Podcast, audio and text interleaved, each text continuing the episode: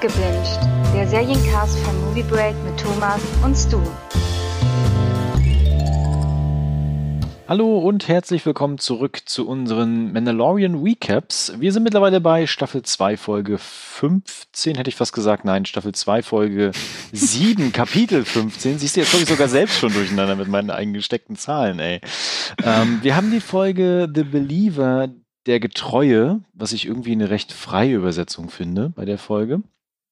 Aber ja. ich bin natürlich nicht wieder alleine an der Seite von Mendo, sondern ich habe natürlich wieder Unterstützung mitgebracht. Und zwar meine beiden Rangers of the New Republic, einmal Dominic und einmal Stu. Hallo ihr beide. When I saw her face, yeah, I'm a believer. Hallo. Ja, Namt auch. Gleich mal schon mal die Stimmung hochgejazzt hier. Super. Yeah. Ja.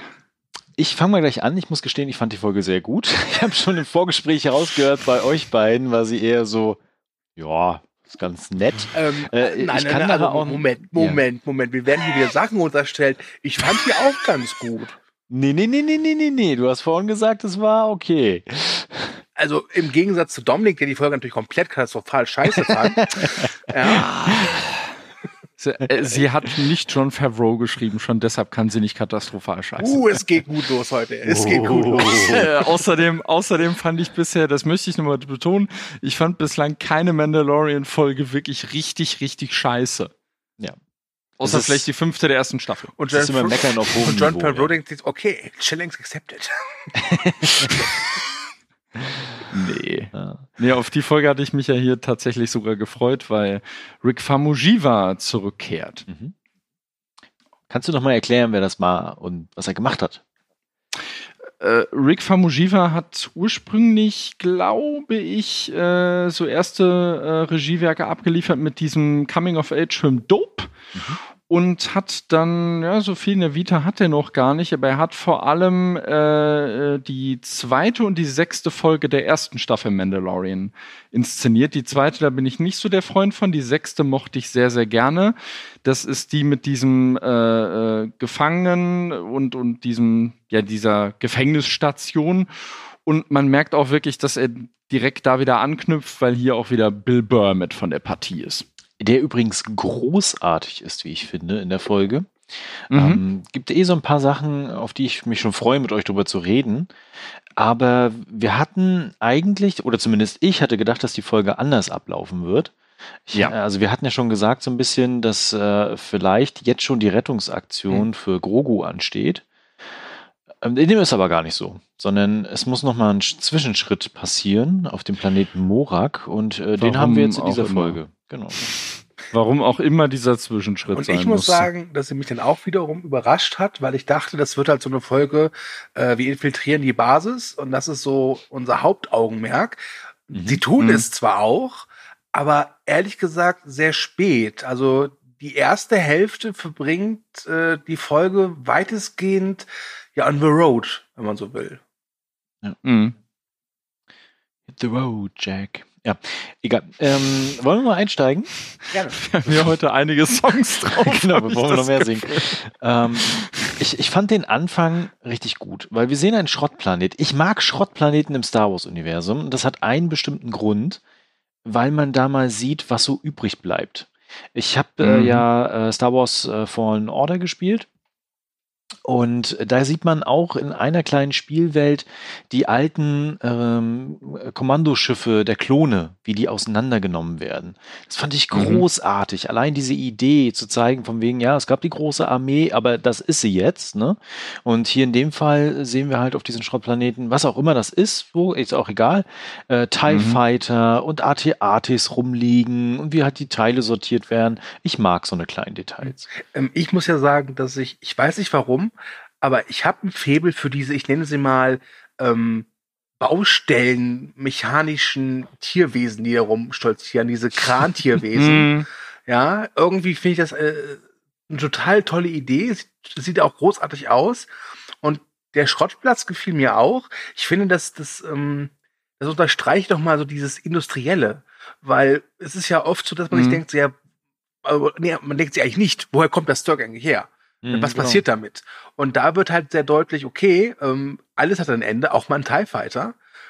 Und das finde ich, es war eine schöne Szenerie, wirklich. Hat mir gefallen. Auch wenn Mhm. die so einen leichten Rambo 2-Vibe hatte irgendwann, ne?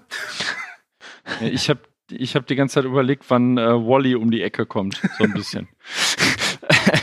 äh, nee, ich ihm mochte es tatsächlich auch. Es hat mich auch, dazu muss ich sagen, ich äh, gucke aktuell wieder The Clone Wars. Und äh, da gibt es ja einen sehr, sehr ähnlichen Planeten. Ohne jetzt hier zu spoilern, da ist das noch weitaus atmosphärischer. Du meinst Äh, Planeten Ludolf. aber äh, ja, so ein bisschen eigentlich, ne? Ja, stimmt. Planet Ludolf ist das ja eigentlich. Ludolf, guten Tag. Haben wir noch von einen kleinen TIE Fighter Flügel auf Lager. Schauen wir mal. Horst, Horst, da ist der Darth Vader Disney- dran, der sucht einen neuen TIE Fighter. Disney Plus, wenn ihr zuhört, eine Ludolf-Serie im Star Wars-Universum. Oh, Naja, nach dem, was sie heute verkündet haben, hören die uns wahrscheinlich echt zu, Ja. aber dazu später mehr. Dazu später mehr. Ja, der könnte ein kleiner Overkill hier werden, der, der Podcast. nee, also ähm, tolles, tolles Setting. Äh, hätte ich gerne noch mehr von gesehen. Ähm, ja, äh, aber ist natürlich wieder ähnlich äh, so, ein, so ein Hopping wie in der Folge schon vorher. Ne? Also, dass wir direkt irgendwie am, am, äh, äh, am Ort des Geschehens sind, dass wir nicht erst irgendwie umständlich hinreisen oder was, äh, aber das mochte ich ganz gerne Ich tatsächlich. finde, die ersten Minuten sind sowieso relativ schnell, bis sie dann nachher auf dem anderen Planeten landen. Bis dahin Mhm. ist das echt so, so zack, zack, zack, zack. Es ist okay, aber an der einen oder anderen Stelle dachte ich so, wow, jetzt drückt er mal aufs, äh, auf, auf die Bremse.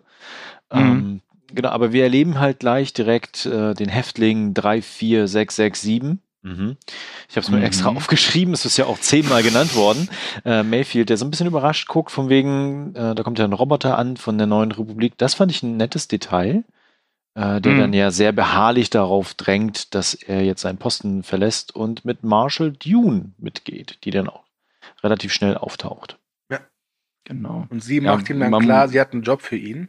Und dann stehen Mhm. wir am Schiff von Boba Fett. Und wir sehen dann auch, wie Boba Fett aus diesem Schiff heraustritt in seiner Rüstung, die er deutlich geputzt hat, würde ich sagen. Ja, ja, die ganz schön poliert. Ja. ne? Ja? Was mir überhaupt nicht gefiel. Oh, doch, was ich mochte das. überhaupt nicht gefiel. Nee, das, das, dieses Abgeranzte, das hatte Boba Fett doch schon immer und das hier wirkte total glatt gebügelt. Ja, aber Boba Fett war damals ja auch noch jünger und unverdauter. Ja? Und ganz ehrlich, wenn du die ganze Zeit Ja, einen Mann neben dir stehen auch. hast mit seiner Hochglanzrüstung, denkst du dir auch irgendwann so, auch, ja. ah, ich hol mal kurz die Politur. Ja. Ne?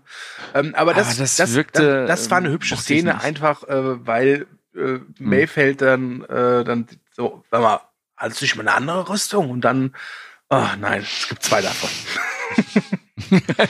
Genau, es wird dann auch gesagt, warum sie ihn brauchen, weil wir Mhm. erfahren dann nämlich, dass Mayfield ein relativ hohes Tier, würde ich gar nicht mal sagen, aber schon in einer Einheit, die ein bisschen höher angesiedelt ist vom Rang auf jeden Fall, also Mhm. vom, vom militärischen Rang.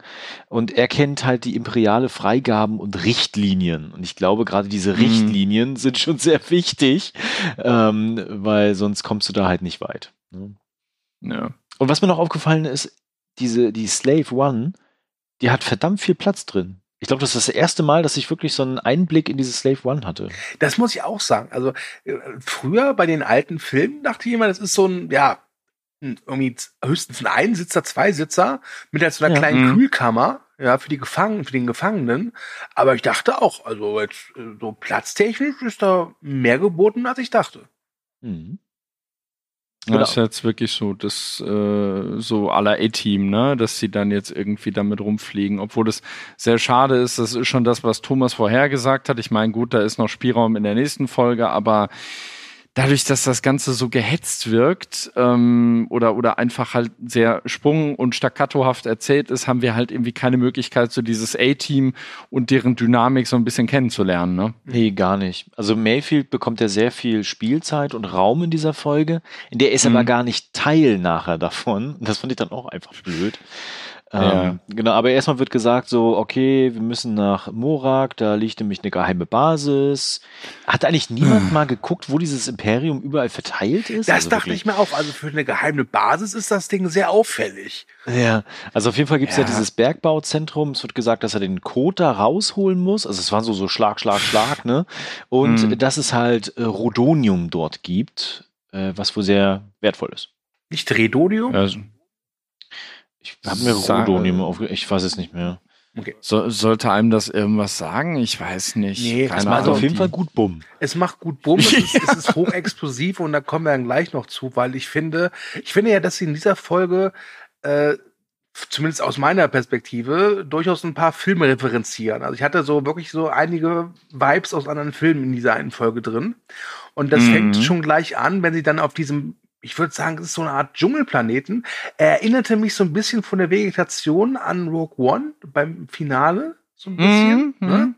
Und als sie dann da an dieser Klippe stehen und diesen, ja, die- dieses, diesen, dieses Fahrzeug beobachten, ich weiß nicht warum, ich hatte das irgendwie Indiana Jones Vibes. Ja, so einen ähnlichen Planeten gab es auch. Wie, wie gesagt, Jones ich 2, guck, ganz richtig. Ja, genau, auch, auch, auch das, nee, äh, ja, der Indiana Jones Pla äh, 2 Planet. Doom Planet eigentlich, ne?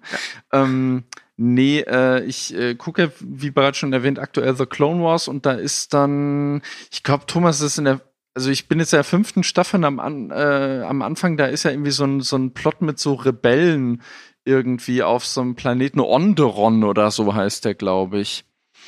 Ähm, und da musste ich tatsächlich sehr stark dran denken, weil die da auch so einen so einen Dschungel haben. Aber ja, das, das hatte was. Also, Also wie gesagt, das ich war, jetzt so war nur ganz kurz, müsste- aber als sie da halt an dieser, hm? an dieser Klippe, nenne ich es mal, stehen und gucken da, wie dieses Gefährt da vorbeifährt, dachte ich so irgendwie, weiß nicht, hatte ich so leichten Indie-Vibe. Keine Ahnung warum. Vielleicht, weil es mich so ein bisschen an äh, Indiana Jones erinnert hat, wenn die so nach dem Motto, okay, da, da sind die Bösen, da müssen wir jetzt draufspringen, das machen sie ja auch. Ähm, ja, Hm. aber bevor sie ja auf dieses Fahrzeug draufspringen, haben sie ja ein Problem zu lösen. Mhm. Nämlich, sie wollen halt Mayfield nicht allein in die Basis lassen. Jetzt gibt es nur ein kleines Problem. Alle Leute in dem Team sind irgendwie äh, DNA-technisch dem Imperium irgendwie bekannt. Das heißt, wenn die da Mhm. reingehen, dann wird sofort klar, ah, ah, ihr gehört nicht zu uns. Es gibt aber einen Mann im Team, der könnte reingehen. Mhm. Und wer wohl? Ja. Und wer wohl? Genau. Ich hätte jetzt ge Ja. gesagt, das ist Baby Yoda, aber der ist ja gar nicht da. Nein, es ist natürlich unser Freund, der Money.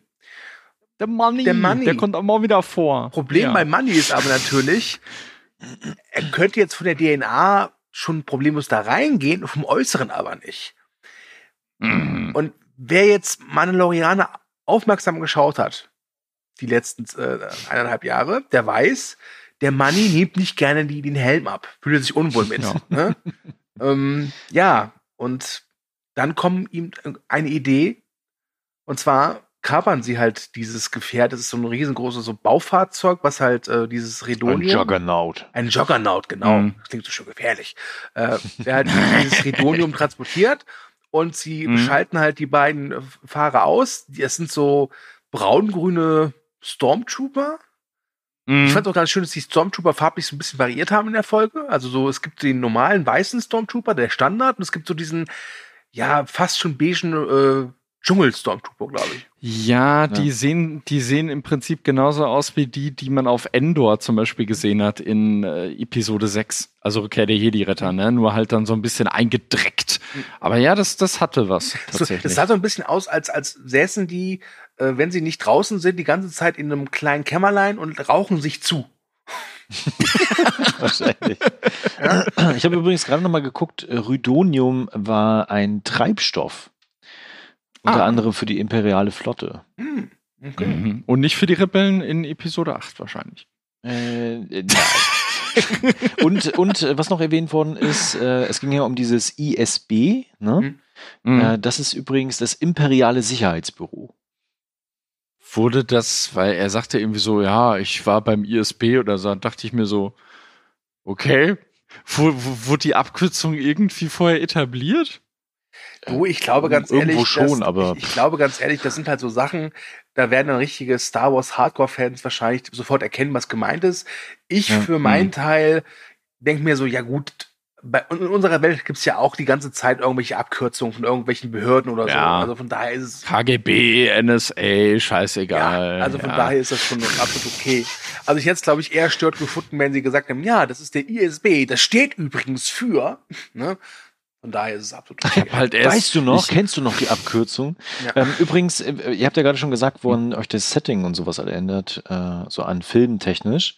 Ich hatte Mhm. einen ganz anderen Gedanken. Und zwar eher Okay. an was Reales bei uns, weil es hat mich natürlich sehr, sehr stark an beispielsweise den Kongo erinnert, auch vom Setting her. Und Mhm. an sowas wie halt äh, äh, Blutdiamanten, also quasi, oder auch einfach so illegale Förderung. Stimmt. Ne? Und auch Ja. Kolonialisierung. Das wird ja auch angesprochen, dieses Thema an sich. Ja, Wobei, sie fliegen ja durch dieses Dorf Ja, da. wobei, ne? da ja. finde ja. ich, lassen sie äh, was sehr, was sehr Großes fallen. Aber das, dazu später mehr.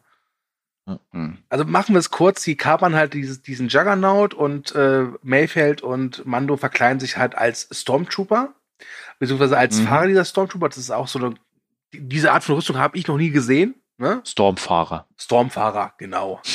ähm, Ja. ich habe ja, hatte ja das Gefühl, dass sie andere Rüstung haben als normale Stormtrooper, einfach damit, sie, damit man sie später erkennt, wenn sie dann irgendwie Action haben. Ja, ja. Ja. Hm. Ähm, und dann passiert Folgendes: Sie werden angegriffen und dieses Redonium ist halt sehr empfindlich. Und das war für mich die ganz klare Referenz an diesen Klassiker Lohn der Angst. Oh ja, unbedingt, ja. Ne? Mhm. Aber, aber nochmal zurück, bevor sie angegriffen werden. Ja.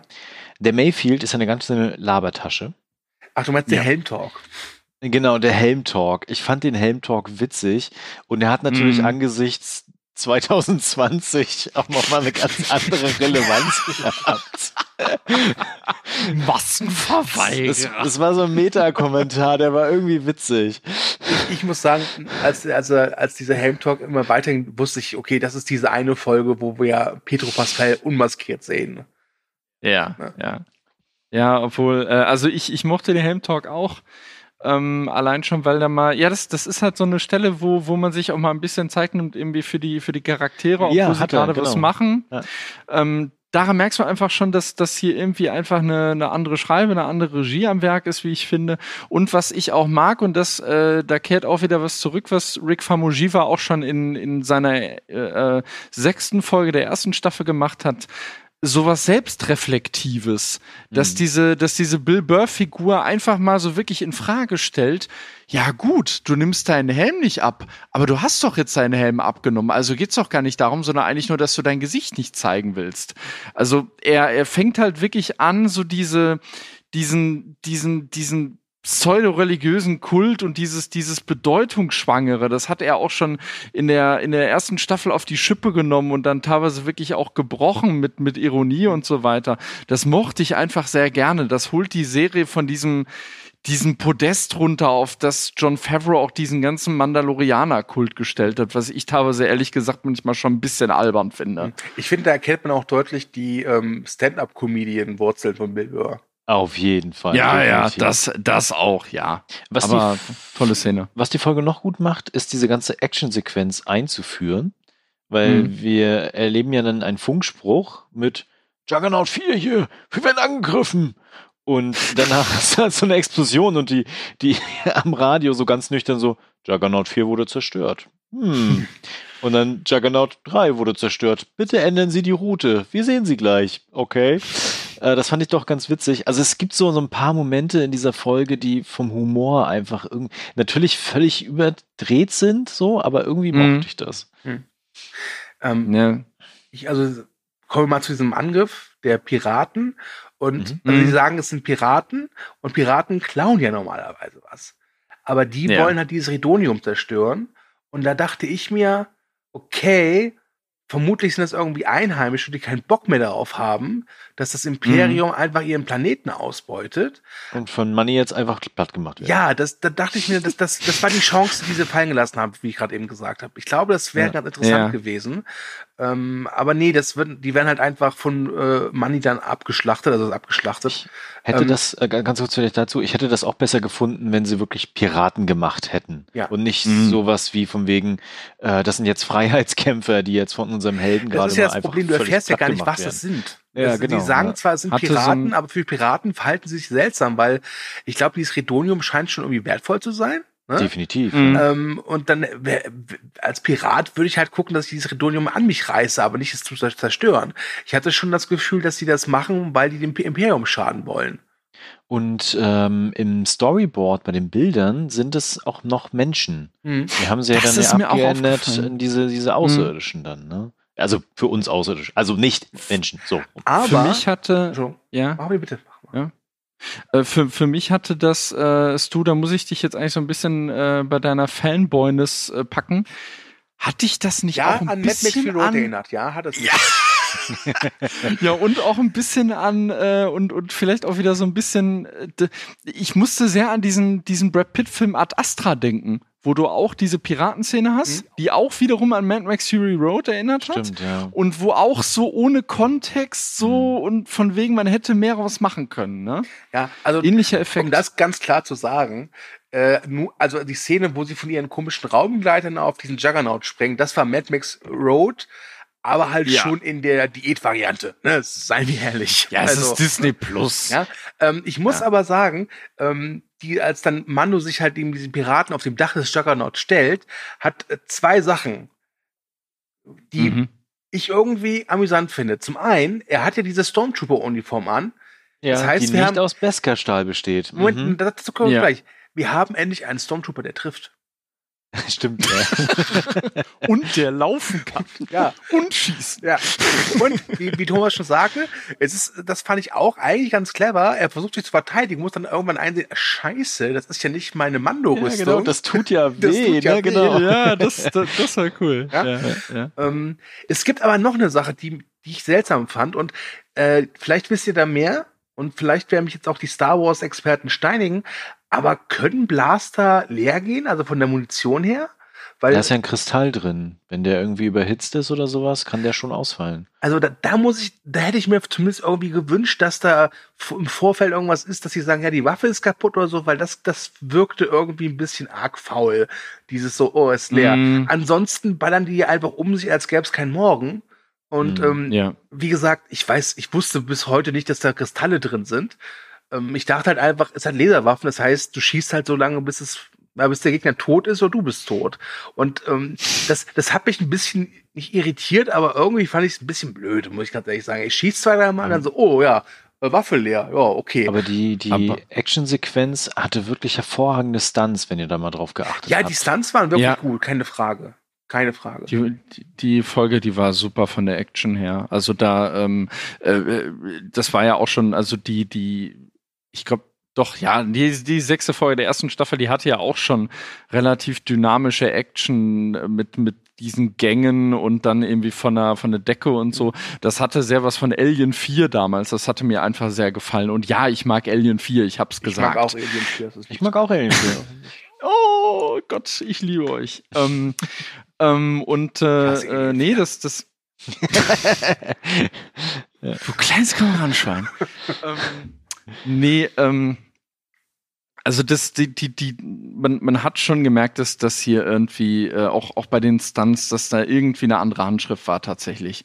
Und das, das ist wieder eine Folge, die sich ähnlich wie eben diese sechste von der ersten Staffel, die sich schon nach Star Wars anfühlt, aber eben irgendwie nach einem anderen Star Wars, ne? Nicht, nicht, nicht ganz so klassisch und auch Ich mit so einem Ja, Genre-Einschlag. ich fand auch diesen, Ja. dieses, dieses, dieses Setting auch mal ganz frisch irgendwie. Mhm. Mhm. Ich bin ja jetzt nicht so wie du, Dominik, der dann also schon stöhnt, wenn er irgendwie wieder Eisplanet oder Wüste sieht. ähm, aber ich muss sagen, doch, das hat mir ganz gut gefallen. Ja. Ja. Ähm, Ironischerweise werden sie ja danach vom Imperium gerettet. Das fand ich eine großartige Szene. Ja. Ja, das war Vor cool. allem ist euch aufgefallen, da treffen die Stormtrooper auch plötzlich. Ja, und das wird ja auch noch kommentiert von Mayfield mit, dass man mal froh sein wird, von Stormtrooper gerettet zu werden. Ja, ja, ich, ich, Oder zu sehen ich- dann, ja. ich, ich, ich fand das sogar erst ein bisschen komisch. Ich war erst mal überlegen, habe ich irgendwas verpasst und die haben irgendwelche TIE Fighter gekapert, hier Cara Dune oder so? Ach nee, die haben ja die ganze Zeit nichts zu tun in der, in der Doch, Folge die stehen eigentlich. da am Rand auf der Klippe mit ihren Scharfschützengewehren und warten, dass sie gebraucht werden. Ja, aber die Szene aus dem Storyboard ist auf jeden Fall nicht eingebaut worden, die sie da bekommen Das stimmt, das stimmt. ja, das ist mir auch aufgefallen. Was- das ist immer so ein bisschen. Was ich ja Komisch. seltsam Ja. finde, ist folgendes. Also sie sind jetzt da angekommen und ähm, der Mayfield hat ja schon seinen Helm recht früh abgenommen und setzt ihn auch nicht mehr auf. So denke ich Ja, mir. wobei okay, ich mir dann dachte, kennt den da keiner, den eigentlichen Fahrer? dazu kommen wir gleich. Was ich mir aber dachte, ist, er wirkt schon so ein bisschen seltsam, weil um ihn herum alle nur mit Helm. mhm. Das, Ja, das fand ja. ich irgendwie so. hm, ja, hat sich, hm, ja, hat sich Mando irgendwann ihm angepasst und nicht den Stormtrooper. ja. Ähm, ich muss sagen, ich mochte, also um das, um das mal zu sagen, ich mochte tatsächlich, wie diese Szenen so wirklich so da bekamst du ja wirklich so ein, so ein bisschen so ein Insider-Blick beim Imperium. Also auch als die da so reinfahren mit diesem, mit diesem Transporter, salutieren die da alle. Mhm. Und als sie dann äh, drin sind, sieht man ja dann sogar so eine Kantine und Aber- so. Also das hatte was. Genau, aber ja. da muss ich mal wirklich reinwerfen. Kein Ja. Mensch oder kein vernünftiger Mensch, auch nicht im Imperium, würde die Offizierskantine direkt neben der Parkbucht bauen. Nee, stimmt. Ja, es wird. Warum? Es- ich finde es auch seltsam, Weil das dass sind die Abgase. dass, dass dieses Koordinatensystem in der Offizierskantine ist. Ja, genau. Ja. Was schickst du denn da? Ist das deine Nachricht an deine Mama? Und ich finde es auch seltsam, dass so ein Standard-Fußsoldat einfach hingehen kann und aber ist egal.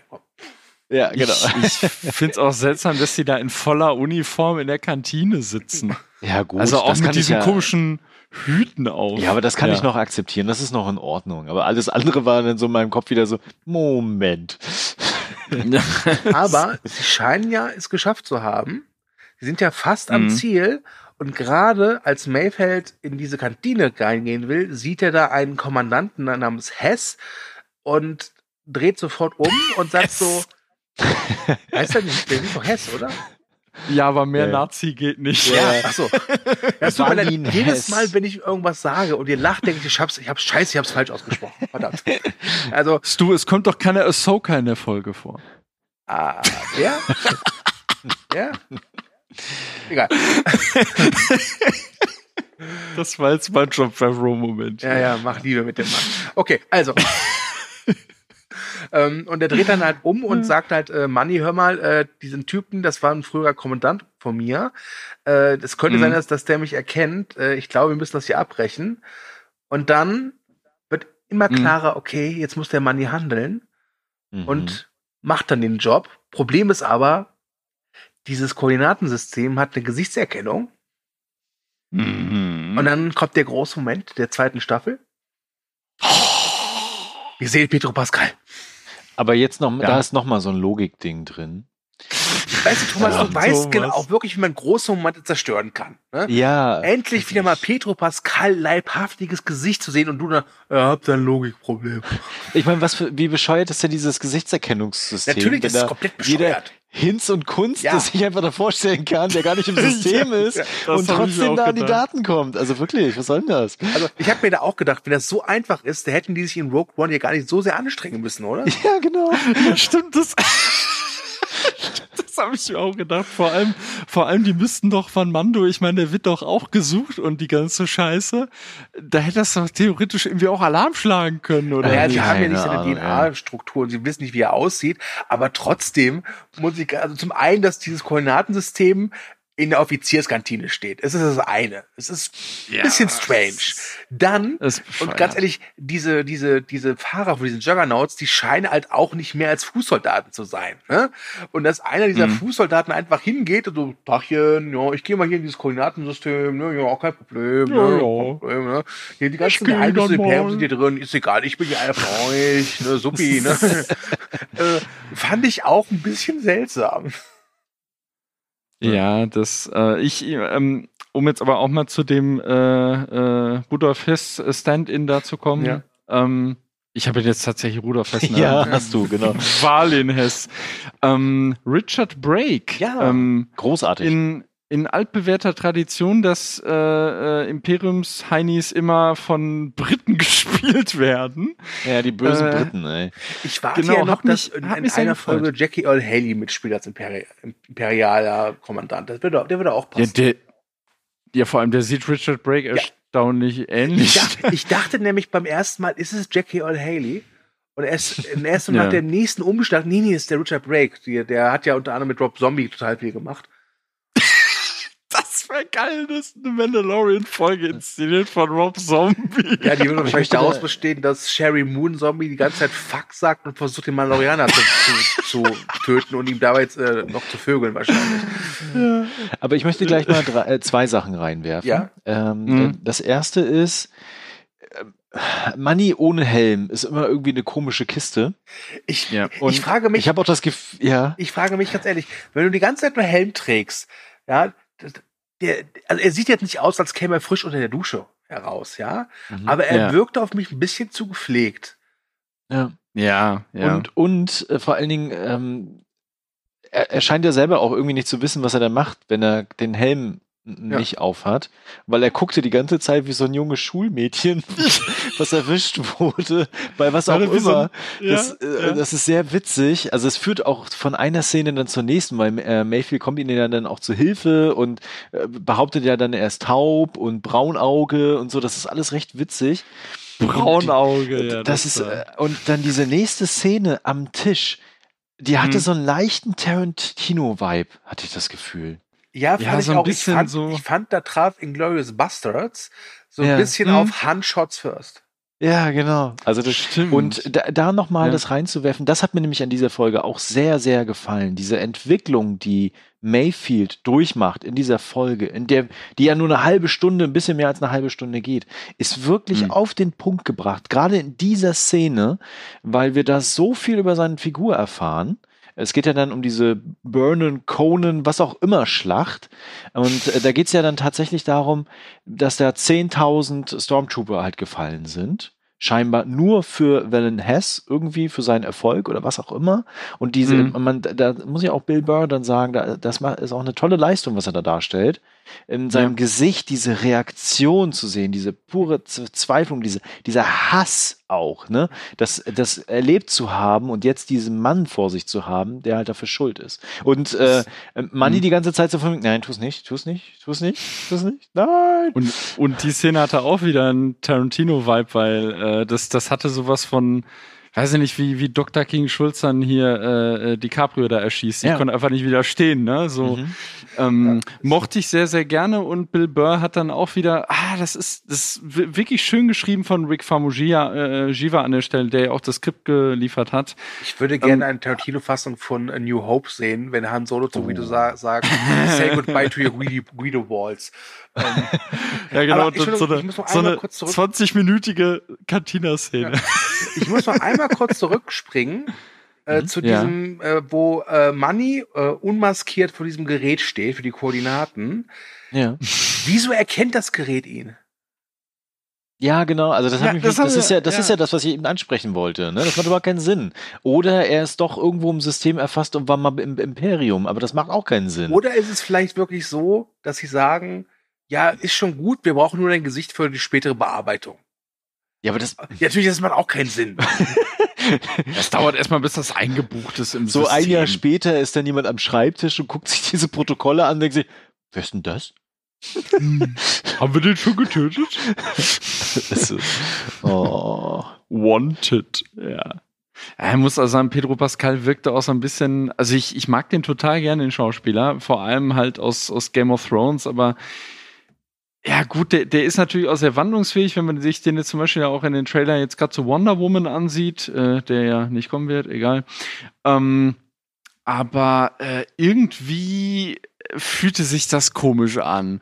Also, das ist so merkwürdig, weil man hat sich die ganze Zeit gewünscht, mein Gott, jetzt lass doch mal Pedro Pascal mal irgendwie wirklich mal Schauspielern und nicht nur äh, synchron sprechen oder, oder rumhampeln. Und dann nimmt er die, den, die, die, die, äh, den äh, scheiß Klohelm ab und dann, ja, ist es irgendwie komisch, so einen verspitzten Schuljungen fast darunter zu finden. Ja, also- ne? Das hatte, Ich muss auch sagen, Ja. ich würde mir halt echt mal wünschen, eines Tages, dass wir mal so eine Action-Szene sehen, wo man Mhm. ihn halt das, das Gesicht sieht. Das, das, das würde mir Freude bereiten, denn ich sehe es genauso wie du. Ich finde, Peter Pascal ist ein toller Schauspieler. Äh, Hier sei nochmal Narcos empfohlen, ist er einfach großartig drin. Unbedingt. Ja. Ähm, ja. ähm, also, ich, wobei, ich muss auch sagen, ich fand es auch irgendwie ganz niedlich, weil, wenn man merkt, Mando macht alles mit, der, der, der schafft alles, der, weißt du, der hat so richtig Angst nicht, aber sobald er halt seinen Schutz nicht mehr hat und das, ich glaube, der größte Schutz, äh, den er hat, ist irgendwie für, für ihn äh, wirklich einfach sein Gesicht nicht zu zeigen.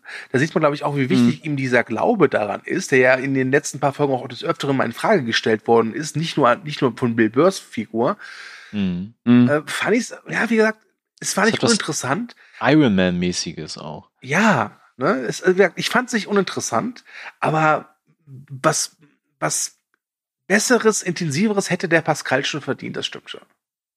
Ja, du meintest Kommt ja auch bestimmt. gerade, dass, dass er zu sehr aus dem Ei gepellt ist, wenn wir jetzt überlegen, das Einzige, wo wir ihn halt ohne Helm gesehen haben, war am Ende der ersten Staffel und da hatte er halt irgendwie Blutgerinnsel im Gesicht und so, ne? Und war halt völlig angeschlagen. Es hatte Ja. so leichte Game of Thrones Ich meine, ich mein, was wir nicht sehen, ist halt, wie er morgens dann erstmal kacken geht und sich rasiert und so, ne? Und da, da nimmt er ja schon Ja. seinen Helm ab. Jetzt stelle ich mir vor, wie er wirklich da wie in der Mando-Rüstung aus dem Klo kommt ja, und dann zu Goro sagt, tu dir selbst einen Gefallen, geh da nicht rein.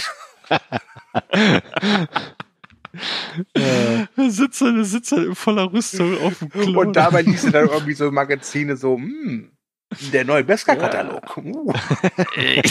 hm, den Speer, den habe ich doch schon. Wollen wir mal zu der Flucht kommen, bevor wir dann auch.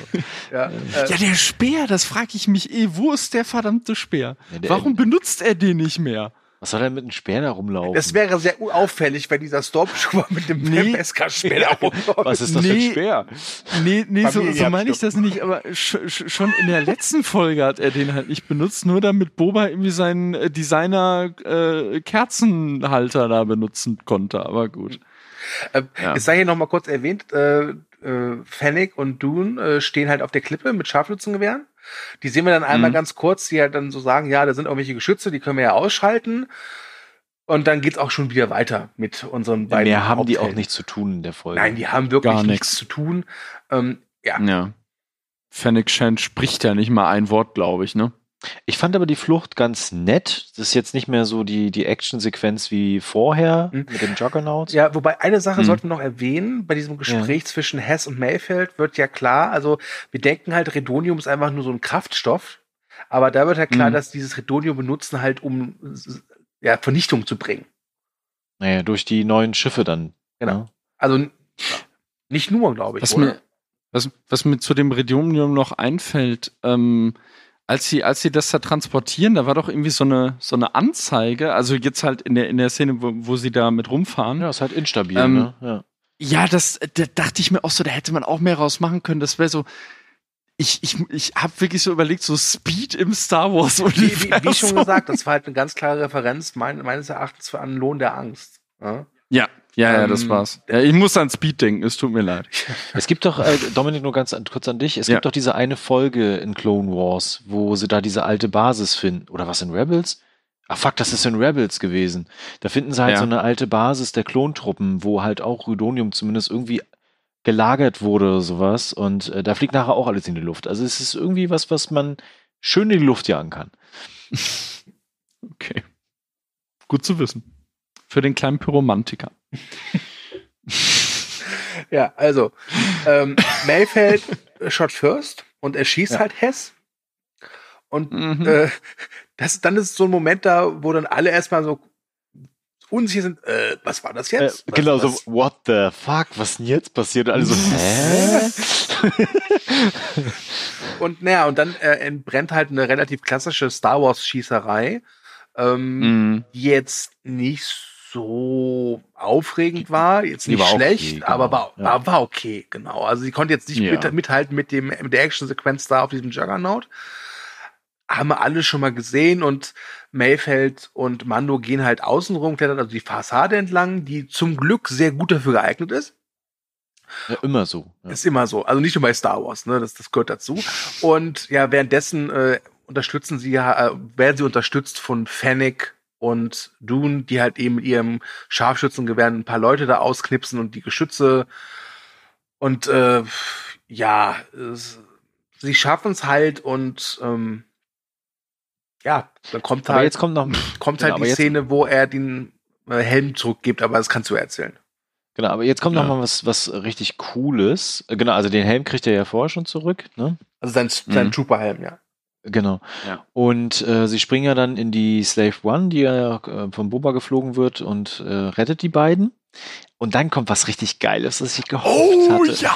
Was ich Ja. gehofft hatte, das wiederkommt. Die seien Weil, ja. äh, wer sich erinnert, es gibt äh, eine seismische Bombe. Genau. Ey, Ja! ungelogen. Man kann ja über Star Wars Episode 2 sagen, was man will, aber als ich ihn damals im Kino geguckt habe und diese seismische Ja. Bombe ging da los, dachte ich, wow. Genau. Das ich ich habe das letztens noch mal in einem YouTube-Video gesehen und da ist mir dann eingefallen, dass der Episode 8 Moment ja gar nicht der erste Moment dieser Art war, sondern in Episode 2 quasi vom Sounddesign. Und das Mhm. haben wir hier wieder. Das ist so mega, das macht so Spaß einfach. Ja, Ja, das, Das- war pure, das- pure Star Wars Freude war das. das, das haut hier die Sicherung raus. Also das ist wirklich nochmal äh, Ben Bird at its best, würde ich sagen, ne, an der Stelle. Bei, ähm, Ja, klasse. Ich dachte jetzt, also kurze Erklärung, ähm, sie flüchten und Mayfeld zerstört mit einem Scharfschützengewehr halt so einen Redonium-Tanker, dass die ganze Anlage dann zerstört wird. Was dann nochmal zeigt, er ist ein guter Mensch, ne? Also ein, ein Mhm. netter Mensch, ein, auch ein sehr cleverer Mensch. Und ja, dann kommt TIE Fighter und ich dachte mir so, oh, okay, jetzt gibt's so also noch so ein bisschen Dogfight-Action. Mhm. Aber Boba hat darauf irgendwie keinen Bock. Nö. Du gedacht so, nee, heute nicht. Ja, heute nicht. Und, nicht. Und dann kommt dann diese seismische Bombe und das habe ich auch echt gefeiert, weil Episode Ja, 2, ja. geil. Also das ist, war eine der eindrücklichsten Sounderlebnisse meines Kinoerlebens, wirklich. In Episode 2 diese seismischen Bomben. Mhm. Äh, Wahnsinn. Natürlich kommt es jetzt bei Mandalorianer nicht ganz so wuchtig rüber wie im Kino, ist klar. Aber auch ich, Also äh, bei mir zu Hause? schon? Nein. aber auch ich es war ja auch nur diesen, eine. dieses Gefühl der Zufriedenheit. Ne? Ja. Es, es, es war ja auch nur eine und bei Dings hattest du ja die Asteroiden, die auch noch um Obi-Wan herum äh, donnern und boah, das ist eine so geile Szene, wirklich. Also dieser Sound, der zieht dir die Schuhe raus, wirklich. Wir haben dann Wahnsinn. auf, auf jeden Fall das Abschlussgespräch. Ne? Also Mhm. fliegen, man fliegt ja dann immer wieder erstmal zum Boden hin, obwohl man eigentlich auf der Flucht ist, egal. Und äh, quatscht dann noch mal ein bisschen. Und da Ja. hatte ich das, was wir schon am Anfang gesagt hatten. Wir hatten ja eher die Hoffnung, oder auch ich hatte eher die Hoffnung, dass wir dann so das äh, Mandalorian A-Team erleben, die dann Mhm. am besten noch irgendwas zusammenschweißen und einen Plan entwickeln und naja, egal, wie es halt so läuft. Aber äh, Mayfield denkt sich so, nö, ich muss ja jetzt zurück auf meinen Planeten, muss meine Strafe absitzen. Und die Cara Dune sagt dann eher so, ah, schade, dass Mayfield ja bei der Operation ums Leben gekommen ist. Und dann erschießt Ah. sie ihn. Ja, ja. dann erschießen sie. Und er checkt das auch erstmal nicht, ne? Also, hä? Stimmt. Was? Da bin ich jetzt frei. Genau, ich, darf ich jetzt Äh. gehen? Was? Okay, ich, ich, ich, ich gehe dann mal. Also, aber das hatte wieder was Charmantes. Äh, Sonst ist es ja eher so, oh cool, danke, ich bin immer weg, ne? Und er so, Moment, die trollen mich doch jetzt, ne? Ähm, das fand ich ganz nett. Ja, aber es hatte auch leider wieder sowas. Es, es war wieder bei mir so ein ähnlicher Effekt wie bei der Ahsoka-Folge am Ende irgendwie sowas leicht Unbefriedigendes dadurch, weil man hätte wirklich gedacht, der schließt sich jetzt irgendwie. Ja, und der hat Spaß Der- gemacht, der die Gang Folge. an- Genau. Also Ja. ich, hätte es mir, glaube ich, auch gewünscht, dass er den, sich ihnen anschließt. Ich habe nicht damit gerechnet, weil ich halt weiß, Bill Burr ist aktuell sehr beschäftigt. Mhm. Ähm, weswegen ich davon auch ausgegangen bin, dass er entweder drauf geht. Okay, die Chancen fand ich jetzt auch eher gering, weil dafür kam seine Figur einfach zu gut an. Ähm, Hm. aber die, den werden wir wiedersehen, garantiert. Ja. Aber der war in der ersten, äh, bei seinem ersten Auftritt in der ersten Staffel war der nicht ganz so sympathisch eigentlich, ne? Ja, aber, aber trotzdem sehr beliebt. Weil, also muss man auch sagen, Bill Burr, ich glaube, die meisten Deutschen kennen ihn jetzt nicht so, aber in den USA ist es einer der ganz, ganz großen Stand-Upper. Ne? Das darf man nicht vergessen. Hm. Und auch wirklich ein guter Schauspieler. Also ich habe ihn dieses Jahr in King of Staten Island gesehen, der hat mir sehr gut gefallen, wirklich. Der kann, glaube ich, Stimmt. wirklich mehr als nur Witze Ja. erzählen. Stimmt, der war richtig gut, Mhm. ja. Ähm, genau, am, äh, ganz am Ende, die Szene hätten sie sich allerdings sparen können, wie ich finde. aber sowas. Das war so ein Also- bisschen Taken aller Mandalorianer, oder? Ja, ja, stimmt, stimmt. ich habe eine war- ganze Reihe an ganz besonderen Fähigkeiten. Ja. das wenn ich war- dich das war finde. Taken. oh, Das stimmt, war ja. Taken, aber sowas. Genau, zur Erklärung, Moff Moff bekommt halt eine eine E-Mail-Nachricht, Hologramm, Holo, was auch immer. eine neue und genau, und der, der Manni sagt Ja. halt so, ich weiß, wo du bist, ich werde dich finden. Ähm, und will halt Grogu zurück. Und sagt halt, äh, dass er, er Grogu so sehr liebt, wie sich Moff Moff gar nicht vorstellen kann. Das war auch Oh, ja. das war sehr schön. Also wie gesagt, Das das, hätten sie sich echt, echt sparen Ja. können. Das war unnötig, wie ich finde. Ich war fand- Und echt okay. schlecht, Ich- genau. schlecht geschrieben. Genau, es war Schlecht okay, geschrieben. aber es war einfach schlecht geschrieben. Darf ich dazu was sagen? ja. Ich fand die Szene geil. Sorry. Echt? Ich fand die, ich fand die auf so eine herrliche Art unfreiwillig komisch, wirklich. ähm, wirklich so Das ist dieser, schon so weißt du, man sieht halt diesen, Ja. diesen, diesen Moff Gideon da in seiner halben Darth Vader Rüstung, weil nur der He- Helm irgendwie fehlt. Und dann kommen da irgendwelche Ja. so, so hohe Offiziere und sagen, ähm, Sir, es gibt eine Nachricht für Sie. Und er spielt dann dieses Hologramm ab und äh, sieht man dann Mandalorianer und dann so, Übrigens, ich weiß, wer du bist, ich weiß, wo du bist und ich komme jetzt den Mann, den Kleinen holen und dann mache ich dich kalt. Und ich fand's irgendwie geil. Auch diese, auch dieses, auch dieser Blick von Moff Gideon, dieses so, naja, zeig mal, was du hast. Genau, Ähm, genau, ja, ne? Ne? Äh, Ähm, Hätte nur noch gefällt, dass er am Ende sagt so, good luck. Ja.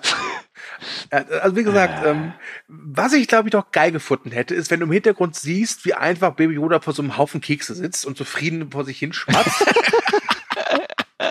und im Hintergrund irgendwelche Stormtrooper foltert. ja, genau, so eine Teeparty mit, mit Grogu und Stormtroopern. Ja. Ähm, übrigens, Grogu, es ist glaube ich die einzige Mandalorianer-Folge bislang, in der wir Grogu nicht zu Gesicht bekommen. Ja, gar nicht, ja. Sch- Mir weil- fehlt irgendwie so ein bisschen dieser, dieser, diese, oh, wie süß Moment. Ja, ne? Mm, ja, ja, aber das, also, also die, die Szene, die, keine Ahnung, die leitet ja da eigentlich auch schon über ins Finale. Ja, Äh, die fiel von der Schreibe echt schon ab, also dass ich echt so am überlegen war, hat Rick Famuyiwa die jetzt geschrieben? Ich muss aber Aber, sagen, ja, irgendwie, irgendwie ist fand okay. ich das ganz, ganz, ganz gut. Wirklich. Also es, ich, ich, hatte mir, glaube ich, sowas insgeheim gewünscht, so dass jetzt, so, das ist jetzt abgeschlossen, wir haben, was wir brauchen, jetzt können wir den Arsch auf die Pelle rücken und dann nochmal so als Anteaser so, ich hab dich. Ja, Ja, ja, aber es war ich irgendwie so kalt. lahm so. Ich hab dich und ich kill dich jetzt, weil ich das, was ich wieder haben will, total lieb gewonnen habe. ja, das war so ein bisschen Ah. äh, äh, liebender Vater meets Badass. Ich habe hier noch seine Spielkugel, die braucht er. Ja, für das Ja, Ding macht er die- alles. Die, die, die, die wird jetzt genau. Ja. Die wird noch eine große Rolle spielen. Definitiv. Die wird eine sehr große Rolle Ich glaube, spielen. nächste, das wird genauso. nächste, nächste, ja. nächste Woche ist das äh, große Finale. Da muss sich Roger entscheiden, Kekse oder Spielkugel. Oh, darf ich mal eine Prognose machen für die nächste Folge? Ja, bitte. Ich glaube, ich, Ja. ich habe so zwei Szenarien im Kopf. Das erste ist, sie schaffen es auf das Schiff und ballern sich da durch, haben irgendwie halbwegs einen Plan und befreien Grogu und hauen ab. Was Mhm. aber wahrscheinlicher ist, dass sie von Moff Moff reingelegt werden in irgendeiner Form und es Ja. damit endet, dass er Grogu nicht zurückbekommt. Äh, Gehe ich stark Das von aus. doch mal ja. was. Gehe ich stark von aus. Ich glaube, dass Ja. das die zweite Staffel mit einem sehr deutlichen Cliffhanger endet. Garantiert, ja. Ja, mit, mit dem, äh, hattest du ja schon gesagt bei der Folge letzte Woche, dass das eigentlich so der, der Cliffhanger und das Ende der Staffel hätte sein können. Und vielleicht verschieben sie so einen Moment jetzt einfach nur noch mal dahin, ne? Ich Ja. glaube auch tatsächlich, dass es am Ende äh, darauf hinausläuft, und da möchte ich jetzt gleich ein bisschen vorgreifen auf das, was nach unserer Fazit noch kommt. Ähm, ich glaube, dass das Finale des Mandalorianer sowas ähnliches wird wie im MCU ein Avengers-Film. Weil es kommen ja noch Ja. glaube ich, zwei oder drei Spin-off-Serien, die garantiert auch immer so ein bisschen übereinander greifen werden. Und ich könnte mir vorstellen, dass dann die letzte große Folge wird vielleicht sogar ein Disney Plus Special und dann äh, kämpft dann Ahsoka mit äh, äh, Cara Dune, wobei ob die dabei ist, wissen wir nicht wegen ähm, Gina Carano. Da haben wir, glaube ich, vor ein, zwei Casts schon was drüber gesagt. Und dann gibt's halt die große Schlacht. Ich glaube, das wird auf uns zukommen, aber dazu später mehr. Ich würde sagen, wir machen jetzt mal ein Fazit für diese Folge. Ja, ich mach's kurz. Ich fand die Folge spaßig. Es gab Stormtrooper, es wurde geschossen, es wurde gekämpft. Äh, Bill Burr war großartig, äh, das Setting war wieder sehr gut, die Inszenierung war auch toll, bis auf das Ende von dieser Szene her. Von daher, ich hatte Spaß. Punkt. Äh, ich äh, hatte auch meinen Spaß. Es war jetzt kein hammermäßiger Überspaß, aber ich bin zufrieden mit der Folge. Ich würde sie qualitativ einordnen zwischen äh, den letzten beiden Folgen. Also einmal äh, die Jedi, die Mhm. ich halt wirklich großartig fand, und jetzt der letzten Woche, äh, deren Titel ich vergessen habe. Äh, da würde ich Tragödie. die Tragödie, genau. Also Oh Gott, diese Titel. äh, dazwischen würde ich sie einordnen. Also ich glaube, ich hatte auch mit der ersten Folge der Staffel ein bisschen mehr Spaß, aber insgesamt war ich damit echt zufrieden.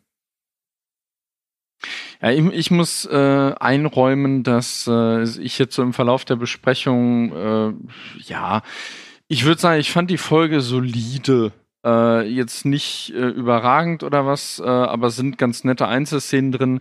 Was mich halt irgendwie nervt, dass sie erzählerisch eigentlich mal wieder Filler ist. Ne? Also äh, ich fand das auch schon irgendwie ziemlich aufgesetzt, als dann irgendwie Bill Burr sagt, ja, wir müssen dahin, weil nur da kann ich die Koordinaten holen und ich helfe dir, wenn du mir hilfst. Das ist wieder so Setzkasten. Ähm, ja, es ist okay, die, die Inszenierung war toll, es waren äh, ganz nette Charaktermomente drin, vor allem für Bill Burr. Also irgendwie hat die Figur mehr Tiefgang als Mando eigentlich so ein bisschen. Weil er auch ein Gesicht hat. Ja. Eine Mimik. Ja, ja, Pedro Pascal hat nur so temporär irgendwie mal Gesicht, wobei, ja gut, das, das war schon keine schlechte Szene für seine Figur, das muss man sagen, für das die Figur eigentlich keine Entwicklung und keine Persönlichkeit hat. Ähm, aber gut, ja, es, es ist eine, es ist eine okaye Folge gewesen. Die Schlussszene war irgendwie äh, unfreiwillig komisch und schlecht tatsächlich. Ähm, aber ja, schwamm drüber, weiß ich nicht, vielleicht kommt jetzt noch ein ganz solides Finale, dann, dann ist die Staffel okay, aber es ist äh, wieder auch halt mit Bill Burrs Charakter, dass die Serie eigentlich also mein Problem ist halt immer, dass eine Folge für sich alleine sogar ganz gut funktioniert, aber so im Gesamtkontext halt dann irgendwie ja so leichte Belanglosigkeit einfach hat. Und eigentlich ist der Hauptplot jetzt hier wieder nicht wirklich vorangekommen und äh, weiß nicht, es wäre eigentlich auch konsequent gewesen für die Entwicklung, sage ich jetzt mal, von Bill Burrs Figur, unabhängig jetzt davon, dass der Schauspieler beschäftigt ist. Weißt du, dieses von wegen so, ach ja, erst hatte ich überlegt, euch nicht zu helfen, aber wisst ihr was, jetzt komme ich auch mit den kleinen äh, äh Grünling da retten. Weißt du, das so von, von wegen, dass dass so seine Entwicklung in der Folge und von wegen äh, äh, das Unschuldige zu Schaden kommen, dass ihn das eben dazu bringt, sich diesem A-Team anzuschließen. Das hätte ich besser gefunden, glaube ich. Ja. Mal gucken, was das Finale für uns bietet. Ich bin ja schon glücklich, wenn Stormtrooper und Schießereien zu sehen sind, also von daher. Ja, weil, weil wir auch so wenig davon haben in dieser Staffel, Thomas, ey. Ja, so langsam öden die mich an, aber, muss ich ganz ehrlich aber, sagen. Ganz ehrlich, es war schon eine besondere Folge. Wir haben sein Gesicht gesehen, und ja. zwar deutlich länger als bei ja. der ersten Staffel. Mhm. Und wir ja. hatten Stormtrooper, die im Kampf gegen diese Piraten zumindest getroffen haben. Ja. Ich fand, hat zwar Gründe, aber ist auch was Neues. Genau. Ja, also ich fand das war schon. das war ein kleiner Fortschritt. Ja. Es ist mal was passiert. Mhm. Ja. Gut. Wisst ihr aber ähm, auch, was passiert ist? Genau, da wollte ich gerade überleiten. Jetzt machst du es einfach schon. Schöne Überleitung. Ja. Ähm, es ist was passiert und zwar beim Disney Investor Day. Aber was? Ja. Man stellt sich vor, der kleine Stu geht Donnerstagabends ins Bett. ja. Träumt. Nachdem er Cyberpunk gespielt hat. Ja. Hätte er gerne. Hätte er gerne. Scheiß Day One Patch. So. Ähm, steht am nächsten Morgen auf, geht ins Bad, putzt sich die Zähne, macht sich einen Kaffee, setzt sich von Rechner und denkt sich, ach, bevor ich gleich zu meinem Termin muss, ne, gucke ich mal hin, was so an News gekommen ist. Vielleicht kann ich vorher noch eine, zwei machen. Geht auf seine Newsseiten, die er regelmäßig besucht, Deadline, Collider, Hollywood Reporter, Variety, etc. pp. Und denkt sich, fuck. ich werde wahrscheinlich lange und viel Zeit heute vom Rechner verbringen. Ja. Disney ist explodiert die Nacht. Also mir ging es ähnlich. Ich bin morgens mhm. aufgewacht, dann hatte schon eine Nachricht von Dominik. Äh, irgendwann um sieben Uhr noch was oder so und dachte mir so, hä, was schickt der mir denn da?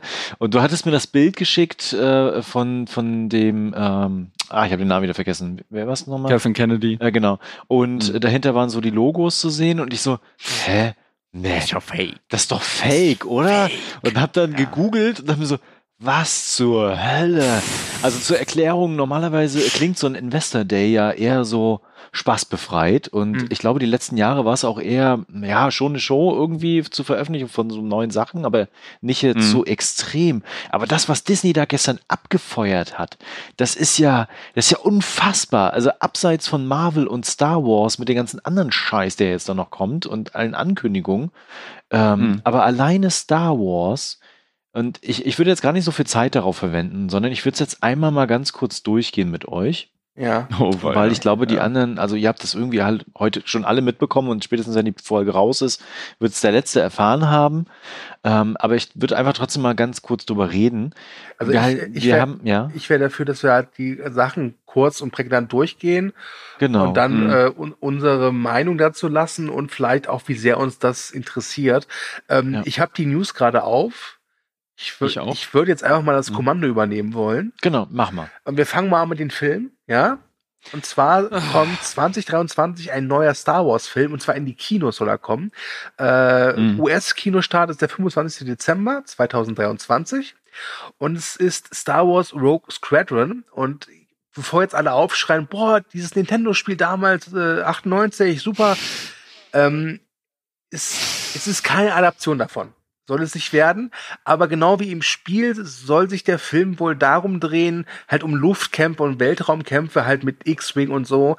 Und ähm, in, zur Handlung ist jetzt nicht so viel bekannt, außer es dreht sich halt um eine neue Handlung. Generation von Kampffliegern. Und Mhm. inszeniert wird das Ganze von Patty Jenkins, der Regisseurin von Wonder Woman und Neu- Wonder Woman 1984, die das Ganze dann auf ihrem Twitter-Kanal mit einem recht hochwertig produzierten Video enthüllt hat. Ja, Ich feiere das. Ich habe da total Bock drauf. Ich sag's ganz ehrlich, der interessiert mich kein bisschen. ähm, ich will ehrlich sein, aktuell ist er mir noch egal, weil ich noch zu wenig Ja. Infos habe. Ähm, es könnte toll sein, könnte Oh. schlecht sein. Also das ist, ich brauche da noch ein paar Infos, so was Darsteller und Handlung angeht. Die engagieren bestimmt Tom Cruise nach äh, Top Gun. Äh, Ja, dann will ich's mir angucken. ich, ich bin ja immer ein Fan davon, wenn Star Wars so Heldenrollen mit eher unbekannten äh, also äh, Schauspielern besetzt, weil Mhm. Star Wars braucht keinen Tom Cruise. Nein. Hä? Nee, ach, das. Also. Aber vielleicht braucht Tom Cruise Star Wars. Nein. Nein. Nein. Nee. Star Wars, Tom bringt, braucht nicht Star Wars Wars. wird ihn auch nicht auf Titan Level 11 bringen. Das ist, äh, kannst du vergessen. Also wie gesagt, Rogue Squadron ist, ähm, also das kann was werden, würde ich sagen. Aber aktuell, Ich- für mich jetzt gesehen, ist da noch zu wenig Info drin, dass ich sage, okay. Hab Ich meine, wir hatten ja dieses Jahr einen Comeback in Form des Spiels. Ich werde den Titel vergessen. Ähm, falls ihr euch erinnert, das kam ja dieses Äh, Rogue Jahr von Leader, Rogues, äh, irgendwas so, genau. Nee, Squadrons, oder? Squadrons, genau. Kam ja, Ja. von der EA überraschenderweise dann doch wieder ein Singleplayer-Spiel. Und Mhm. ähm, selbst wenn das nur ansatzweise in dem Stil ist von der Inszenierung her und mit einer guten Story untermalt ist, wird das großartig. Das kann ich euch versprechen. Ich muss halt sagen, ich bin eh nicht, so- also ja, diese Dogfights in Star Wars finde ich gut, aber wenn ich mir vorstelle, dass ein ganzer Film nur darum, sich darum dreht, Ja, finde ich eben. uninteressant. Ähm, aber Guckt mal die Serie Space 2063, dann werdet ihr verstehen, was ich meine. Hm, Hm, Okay. Also Notiere ich- ich mir mal. Serienempfehlung von Thomas bin ich immer vorsichtig. Hallo? Clone Wars. Okay, ähm, da wir ja heute den allzeit bekannten Friday, nee, Science Fiction Friday haben, den Thomas eben jetzt zelebriert, machen wir mal weiter. Der zweite Mhm. Kinofilm ist halt der, von dem wissen wir schon, dass ihn Taika Waititi inszenieren wird. Da gibt's aber noch wirklich keinerlei Infos, außer dass er ihn wirklich macht. Ähm, Und Mhm. er soll nach Rogue Squadron erscheinen. Das heißt, ein Startzeitraum so 2025, 26 scheint realistisch. Aber dann muss ich mal nachfragen. Ja. Ich dachte immer, dass der Film, also erstens ein Solo-Film wird, also keine neue Trilogie oder sonstigen Mhm. Gedöns, und Mhm. äh, dass es sich um die alte beziehungsweise High Republic drehen wird. Das waren halt Gerüchte, die aber äh, Lucasfilms bzw. Disney jetzt weder dementiert noch bestätigt hat. ah ja, okay, ähm, von daher wäre ich da vorsichtig. Ähm, kann sein, kann nicht sein. Und ich glaube aber, dass sie nach der letzten Trilogie schon versuchen, beim Film vielleicht jetzt wirklich erstmal so Solo-Sachen zu machen. Ich meine, Ja. Rogue Squadron kann natürlich auch fortgesetzt werden, das ist ein einfaches Ding. Aber ich könnte mir vorstellen, dass das jetzt auch nicht unbedingt eine neue Reihe lostreten soll. Andererseits ist es Disney. Ja. So. Wollen wir zu den Serien kommen? Oder hat doch ja, jemand was? hau mal, hau mal rein jetzt. Ah, Jetzt geht's los. Ja, hier ist jetzt mit Schmackes. Ähm, im Vorgespräch gab es einen lustigen Fauxpas. Da hat äh, Thomas diese Serie nicht Andor genannt, sondern Endor. Und ich dachte kurz, scheiße, ich habe ver hab verpasst, dass sie auch eine Evox-Serie machen. Die kommt noch. Machen sie aber noch nicht. Sie machen Was du, die hören zu, die hören zu. und dann überweisen sie äh, den lieben Stu eine Million Dollar. Ja. Wir kommen ja tatsächlich noch zu einer Serie, wo sie uns scheinbar zugehört haben. Stimmt, ja. Also, ähm, es ist schon länger bekannt, dass es eine Prequel-Spin-off-Serie zu Rogue One geben soll, äh, in der Mhm. dieser Rebellenagent Cassian Andor, gespielt, erneut gespielt von Diego Luna, im Zentrum steht. Und ja, äh, wir wissen jetzt, die Serie heißt Andor. Und was ist Ich jetzt habe wieder? da, äh, um das gleich vorwegzunehmen, ich habe da Lust drauf, weil das ist ja angelehnt als so Agenten-Setting im Star Wars-Universum. Mhm. Und ich mag das, weil das bietet so viel neue Möglichkeiten, anders heranzugehen an bestimmte Geschichten, die man bisher so kennt aus dem Star Wars-Universum. Und vor allen Dingen auch in der Grauzone zu bleiben, gerade was äh, die Mhm. Good Guys betrifft. Ja. Ja, es ist ja auch, äh, Tony Gilroy ist ja auch tatsächlich äh, federführend, ne? Also der Nee, sowohl ich glaube, das der hat Skript den Showrunner-Posten abgeben müssen, weil er wegen der Pandemie nicht mehr so viel reisen kann. stimmt, ja. Aber er ist noch dran Er ist beteiligt. noch daran auf jeden beteiligt als, ich glaube, Showrunner kann er, ist er noch Showrunner und hat den Regieposten? Ich weiß nicht mehr, aber Stimmt, nee, er, er hat den, stimmt, er hat den Regieposten abgetreten, aber er ist noch Showrunner und äh, ähm, er hat ja, also äh, das passt ja schon, weil er hat ja das, das Skript zu Rock One, äh, äh, also er, er hat äh, es umgeschrieben, genau, er hat es verarztet und auch äh, äh, irgendwie Ghost-Regie geführt. Ähm, naja, und es passt ja auch wirklich, weil er ist ja auch ein äh, Experte, was so Geheimdienstgeschichten angeht, Stichwort Jason Bourne, ne? Mhm. Genau. gut. Ähm, fand ich jetzt zwar jetzt auch keine so große Ankündigung. Jetzt kommt aber was, wo der Knaller so ein bisschen versteckt ist. Denn jetzt kommen wir zu Mhm. der Obi-Wan Kenobi-Serie. Die wird heißen Star Wars Obi-Wan Kenobi. Ja, sehr kreativ. Ähm, und wir wissen ja bereits, dass ähm, Hugh McGregor wieder die Rolle spielt, des äh, Weisen Jedi-Meisters. Und sie haben jetzt gesagt, die Serie soll zehn Jahre nach Episode 3 spielen. Und jetzt kommt der Knaller. Hayden Mhm. Christensen gehört zum Cast und wird Darth Vader spielen. Ich meine, der freut sich wahrscheinlich total, weil er sich denkt so, oh, geil, ich habe wieder eine gute Rolle abbekommen und äh, Ich habe wieder eine Karriere. ja. genau, und er ist wieder da. Also, ganz und, ehrlich, jetzt abwarten. Wir wissen nicht, wie groß die Rolle ausfällt. ja, okay, das Ne? stimmt, ja. Ja, ja. Oh, vielleicht kriegen wir wieder so eine Sandszene, Oh, wo Darth Vader irgendwo am Strand steht und ich mag's dann nicht. Ganz ehrlich, er geht immer aber, in meinen Anzug rein. Ich weiß, also diese Szene ist schrecklich, wirklich schrecklich, aber Hayden Christensen ist nicht der Hauptschuldige für diese Szene. Also Nämlich das Nein, ist der Mann, der ich habe schon ein inszeniert paar und Filme mit hat. ihm, ich habe schon ein paar Filme mit mittlerweile mit ihm ja wieder Ja. gesehen gehabt und Mhm. er kriegt halt nur noch so C, D-Rollen ab. Aber er ist schon Ja. ein guter Schauspieler, Also wenn man ihn lässt. Mein Tipp, So. den gibt's glaube ich gerade bei Amazon Prime. Guckt euch Shattered Glass an. Da ist er wirklich Aber sowas von. ja, Wirklich. genau. Ja, klasse. Ähm, ich ich freue mich ja auf die Serie allein wegen ihm McGregor und aber äh, sie sie hinterlässt mich mit einem riesen Fragezeichen, weil das ist so in dem Mittelteil zwischen Episode Drei und vier. drei und vier, äh, also Mhm. direkt in der Mitte und Ja. ähm, man hat ja in vier so das Gefühl von wegen, die haben sich jetzt seit 20 Jahren quasi nicht gesehen, ne? Seit 30 Jahren. Ah, mein alter Meister. Und jetzt wird dann so getan von wegen, ja, die haben sich ganz oft gesehen, ne? Waren öfter mal Ja. Kaffee trinken zusammen. Vielleicht, und vielleicht treffen sie sich ja gar nicht. Vielleicht wird dir einfach so parallel noch erzählt, wie äh, Darth Vader so nach und nach halt wirklich Darth Vader wird. Ich weiß es nicht. Ich, ich bin auch gerade ratlos. Aber halt alleine Mhm. durch McGregor Anschaubefehl, jetzt schon, Auf ist mir jeden klar. Fall. Ja, Und. Ja, ich bin einfach ja. total interessiert durch diese Hayden Christensen ähm, News einfach. Ich will wissen, was sie machen. Also wenn die nicht aufeinandertreffen, dann ist es okay, aber dann ist es, also wenn die jetzt irgend, ah, so, also Leute, kommt, sie werden aufeinandertreffen. Das lassen die sich nicht entgehen. ich hatte so ja, eine- ja. Reunion. Ja. Ich hatte ja in der letzten, nee, in der vorletzten Folge sogar schon, ähm, die Idee mit Toto und Harry im Star Wars-Universum. und äh, Damit habe ich dich heute Morgen angeschrieben. genau, Thomas. ich, ich habe das Gefühl, Disney hört Ja. unseren Podcast. ja, wirklich. Denn es ist eine Wa Nächste Woche kommt die Evox-Serie. Ja. Sie hören zu, Dominik.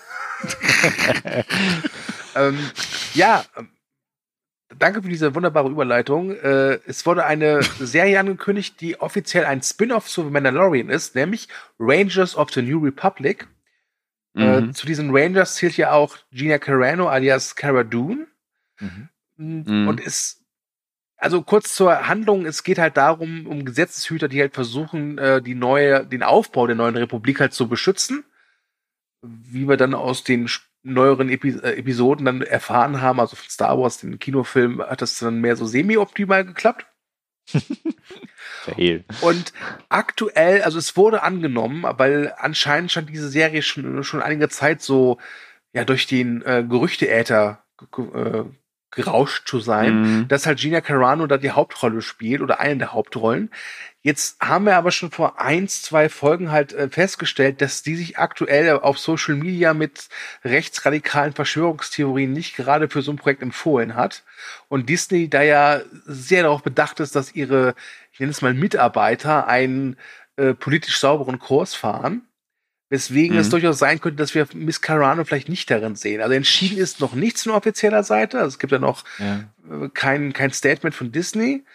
Ähm, und zu der Serie sei noch gesagt, dass federführend hier die Mandalorianer-Macher John Favreau, aka Dominics Liebling, und Dave Filoni sind.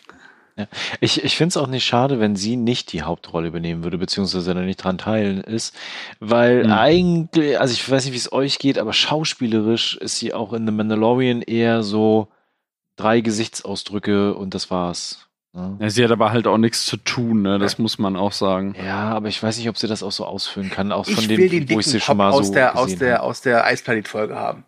Auf Mandalorianer. Ja, die waren, die waren cool. Ich will halt wirklich Tod und Harry haben. So.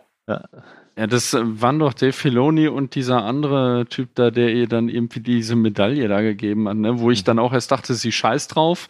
Und ja, es ist halt irgendwie auch so langweilig, dass sie jetzt irgendwie von so einem so so einem edgy Outsider dann einfach zu so einem Ranger geworden ist, nur um dann jetzt irgendwie diese, das, das wirkt irgendwie erzwungen auf mich, aber gut, wenn sie die Figur jetzt eh rausschreiben, vielleicht kommt dann ja Carl Weathers vor oder was, keine Ahnung. Also diese, diese dritte, nee, vierte Folge, ne, man kommt schon durcheinander mit diesen Teaser-Folgen. Ähm, äh, das war ja schon, auch schon so ein, so ein Zielgruppen abklopfen. Hm, wie wäre das denn mal, wenn wir irgendwie eine Serie hätten mit Carl Weathers und Cara Dune, ne? Ja. Ja. Wenig überraschend ist, glaube ich, die nächste Serie. Ja, die übrigens auch wieder federführend von John Favreau und Dave Filoni wohl äh, geleitet werden soll. Äh, nämlich Mhm. Ahsoka bekommt ihre eigene Serie und da haben wir in der in dem Recap zu die nee, nicht Quatsch, im Recap zu die Jedi haben wir es nicht angesprochen, aber im Recap zu die Tragödie. Ha. Wir können aber Mhm. trotzdem sagen, wir waren unserer Zeit voraus. Äh, Hier möchte ich reinwerfen, da bin ich sehr gespannt drauf. Ich mag ja die Figur von Ahsoka und die ist auch sehr beliebt, das darf man nicht vergessen. Mhm. Und äh, sie hat ja quasi schon ein Ziel und das ist Thrawn. Ne? Also irgendwie gibt es ja diese ganze Geschichte. Und das Logo von Ahsoka ist sehr, sehr interessant, weil scheinbar geht es da viel um vielleicht auch Mystik und Jedi-Weisheiten. Mhm. Ich muss und sagen, ich hab das das- wäre ganz interessant. Ich habe das Logo gerade vor mir und ich sehe dieses große AHS und denke mir, das, oh cool, Star Wars American Horror Story. American Horror Story Star Wars Ja. Edition. Okay, Ich gekauft. dachte, ich dachte erst, das wäre so ein verfremdetes Symbol für Weiblichkeit jetzt gerade irgendwie. Aber nee, äh, äh, auf die, ja, also direkt Jetzt, jetzt total heiß bin ich jetzt auch nicht drauf, aber Rosario Dawson hat mir wirklich gefallen. Generell die ganze Ahsoka-Folge hat mir sehr gut gefallen an dieser Staffel, was ja eine Seltenheit ist bei mir bei äh, der Serie. Ähm, und ähm, ja, es klang halt als sehr, äh, sehr ähm, vielversprechend und Thrawn eventuell dann in der Serie. Ähm, was ich mir dann allerdings so denke, äh, ich glaube, irgendwann werde ich nur noch die Ahsoka-Serie denken und mir so, ja Gott, was soll ich mit Mando?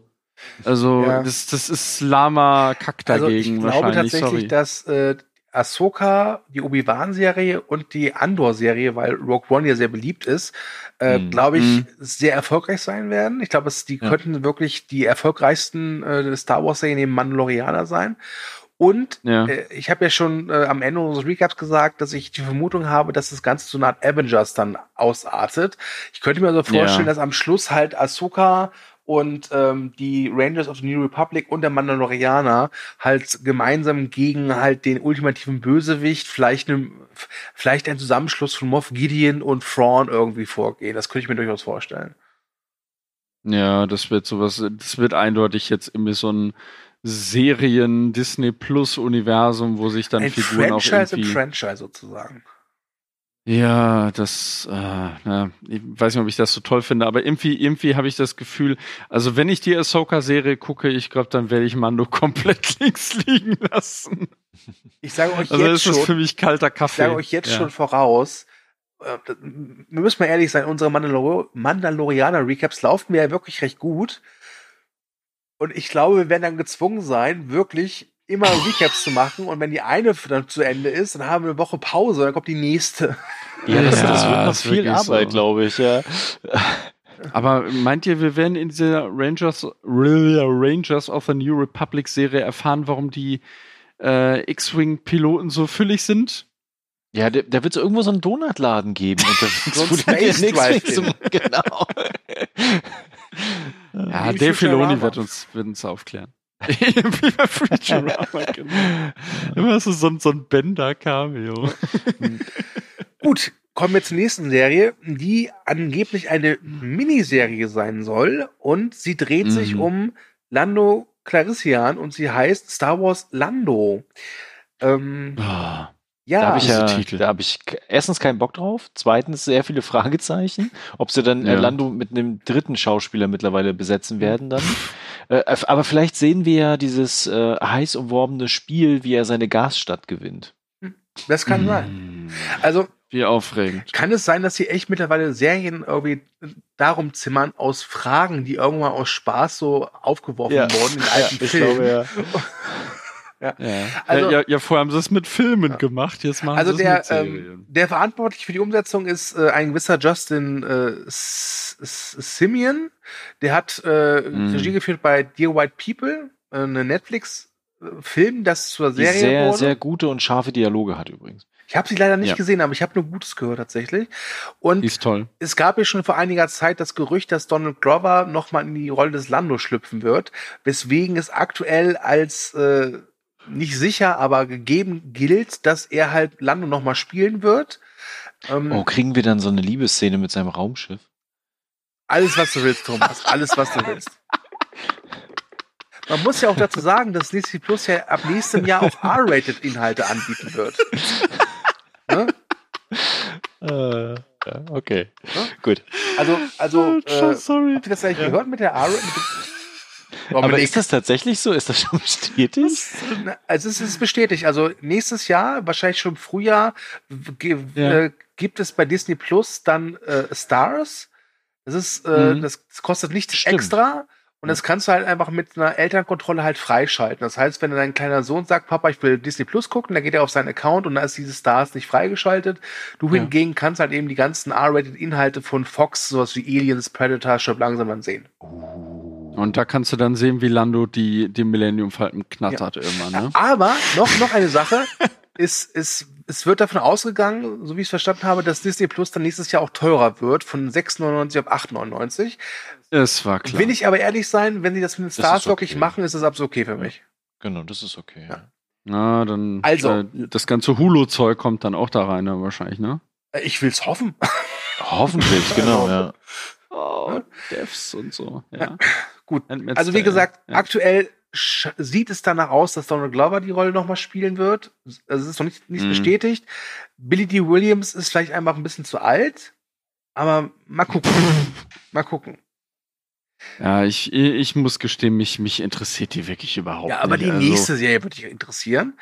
Äh, ja. Äh, da, ja, Ja. äh, diese Serie ist auch schon länger ähm, bekannt. Was heißt bekannt? Also es ist klar, dass äh, Leslie. Headland, das ist die Co-Schöpferin der Netflix-Serie Matroschka oder auch als Russian Doll bekannt, dass die halt Mhm. für Disney eine Star Wars-Serie macht. Und das wird sein Star Wars The Acolyte. Mm, Finde ich mega geil. Ich weiß Mhm. halt nur nicht, wie teuer das sein soll.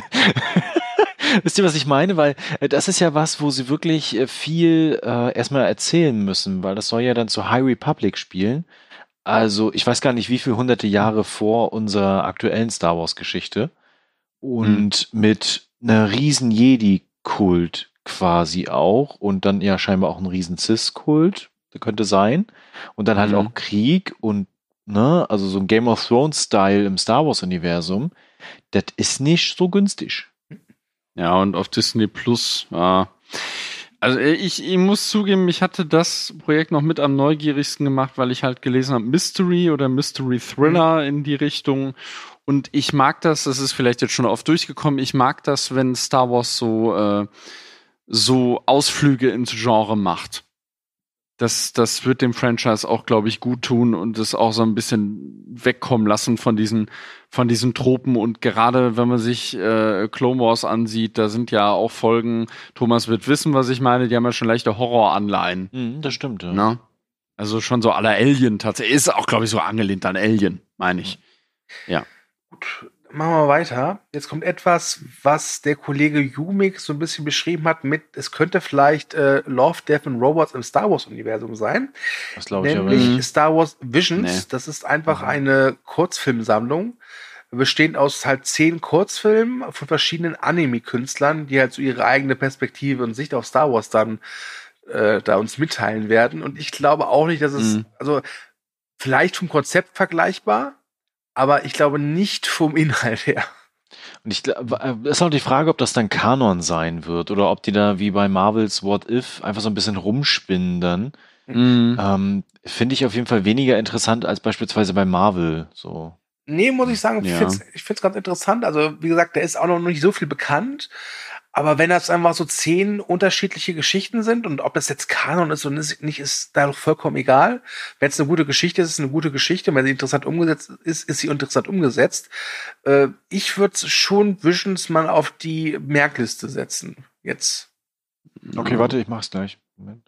Für mich, für mich klingt so ein bisschen eher wie äh, hier bei Matrix gab es doch mal Animatrix. Ja, genau, so klingt das auch Na, eher so, für mich, ja. so, so Aber so Animatrix dem und of the Robots ist doch auch relativ ähnlich. Ja, das stimmt. Ja, ja, klar, Ja. das sind beides Anthologien. Ja, gut, aber da hast du, ja, bei Love, Death and Robots hast du halt mehr Freiheiten, weil du da halt äh, äh, nur irgendwie ein Grundthema vorgegeben hast und die hast ja das Universum, genauso wie bei äh, Matrix. Aber ähm, ja, könnte vielleicht sogar was werden, so, ein- so ein Platz für Spinnereien tatsächlich. Ist wirklich so ein bisschen ähnlich wie What If zum Beispiel, ne? Hm. So vom Konzept her, also auch, dass es reine Animation ist. Und What If, da muss ich gestehen, das ist das einzige von den scheiß Marvel-Serien, was mich ansatzweise interessiert. Naja. Dann kommen wir jetzt zu was, was glaube ich vielleicht mehr was für. Was ist jetzt schon wieder los? Was doch Nee, nicht schon vorher lachen, ey. Ich, ich mach noch nichts, alles gut. was jetzt eher was für die kleinen Padawane ist, nämlich Star Wars äh, Mhm. äh, A Droid Story. Und da gibt Mhm. es ein Wiedersehen, das ist eine Animationsserie, und da gibt es ein Wiedersehen mit R2D2, die mit einem neuen Begleiter Abenteuer erleben. Mehr ist nicht Also- bekannt und ich bin ehrlich, ich mag R2D2 und T3PO, aber ich brauche das nicht. Das könnte eine äh, coole, also wirklich Kleinkinderserie werden. Mhm. Ne? Mhm. Aber ich kann mir vorstellen, dass es einfach viel zu kitschig wird und zu uninteressant. Äh, Von daher schiebe ich das auf jeden Fall, glaube ich. Äh, ich denke gerade mit Grauen an die Clone Wars-Folgen, die mit beiden Figuren sind, Mhm. die richtig, richtig, richtig, richtig furchtbar sind. Genau, die nerven nämlich da schon, ja. Also nichts gegen beide Figuren, aber nee, das, das brauche ich nicht. Vor allem irgendwie klingt das auch so wie so ein. Gab es, äh, hatten wir doch irgendwie in unserem äh, großen Spin-off Schlag mich Totcast, dass es da irgendwie schon mal in den 80ern sowas gab, ne? Ja, ja, genau. Also eigentlich ist es vom Konzept her sehr, sehr ähnlich. Vielleicht, und auch das war schon weiß- furchtbar. ja, genau. Das, ja, nee, sorry. Also, vielleicht, wenn Ben dann einen Gastauftritt hat, aber sonst, nee. Kiss my shiny ass, ja. Die nächste Serie feiere ich aber ehrlich gesagt. Ja, ähm, ich mach's kurz. Es ist ähm, eine Spin-off-Serie zu Star Wars The Clone Wars und sie heißt The Bad Batch und jetzt dürft ihr. Ja, Ja. schon länger bekannt, ne? Genau, also Ja. es dreht sich halt um so ein Vierer-Team von Klonen, die mit Defekten ausgestattet sind, also quasi nicht aussehen wie normale Klone, dafür aber ganz besondere Fähigkeiten haben. Also zum Beispiel so ein taktisches Genie ist dabei äh, Hm. oder halt Ich jemand, der super krass stark ist. ja, die, äh, die Klontruppen können eh treffen.